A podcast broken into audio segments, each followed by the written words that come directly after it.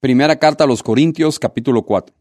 Que todos nos consideren servidores de Cristo, encargados de administrar los ministerios de Dios. Ahora bien, a los que reciben un encargo se les exige que demuestren ser dignos de confianza. Por mi parte, muy poco me preocupa que me juzguen ustedes o cualquier tribunal humano. Es más, ni siquiera me juzgo a mí mismo.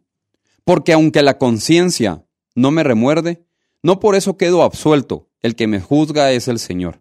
Por lo tanto, no juzguen nada antes de tiempo, esperen hasta que venga el Señor. Él sacará a luz lo que está oculto en la oscuridad y pondrá al descubierto las intenciones de cada corazón. Entonces cada uno recibirá de Dios la alabanza que le corresponda. Hermanos, todo esto lo he aplicado a Apolo y a mí mismo para beneficio de ustedes, con el fin de que aprendan de nosotros aquello de no ir más allá de lo que está escrito. Así ninguno de ustedes podrá engreírse de haber favorecido al uno en perjuicio del otro. ¿Quién te distingue de los demás? ¿Qué tienes que no hayas recibido? Y si lo recibiste, ¿por qué presumes como si no te lo hubieran dado? Ya tienen todo lo que desean, ya se han enriquecido, han llegado a ser reyes, y eso sin nosotros. Ojalá fueran de veras reyes para que también nosotros reináramos con ustedes. Por lo que veo, a nosotros los apóstoles, Dios nos ha hecho desfilar en el último lugar, como a los sentenciados a muerte. Hemos llegado a ser un espectáculo para todo el universo, tanto para los ángeles como para los hombres. Por causa de Cristo, nosotros somos los ignorantes. Ustedes, en Cristo, son los inteligentes. Los débiles somos nosotros, los fuertes son ustedes. A ustedes se les estima, a nosotros se nos desprecia.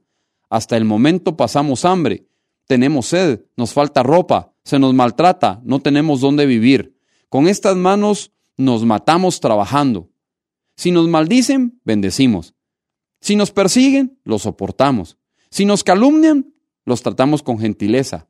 Se nos considera la escoria de la tierra, la basura del mundo, y así hasta el día de hoy. No les escribo esto para avergonzarlos, sino para amonestarlos, como a hijos míos amados. De hecho, aunque tuvieran ustedes miles de tutores en Cristo, padres sí que no tienen muchos, porque mediante el Evangelio yo fui el Padre que los engendró en Cristo Jesús. Por tanto, les ruego que sigan mi ejemplo. Con este propósito les envía a Timoteo, mi amado y fiel Hijo en el Señor. Él recordará mi manera de comportarme en Cristo Jesús como enseño por todas partes y en todas las iglesias. Ahora bien, algunos de ustedes se han vuelto presuntuosos, pensando que no iré a verlos. Lo cierto es que, si Dios quiere, iré a visitarlos muy pronto, y ya veremos no solo cómo hablan, sino cuánto poder tienen esos presumidos, porque el reino de Dios no es cuestión de palabras, sino de poder. ¿Qué prefieren? ¿Que vaya a verlos con un látigo o con amor? y espíritu apacible?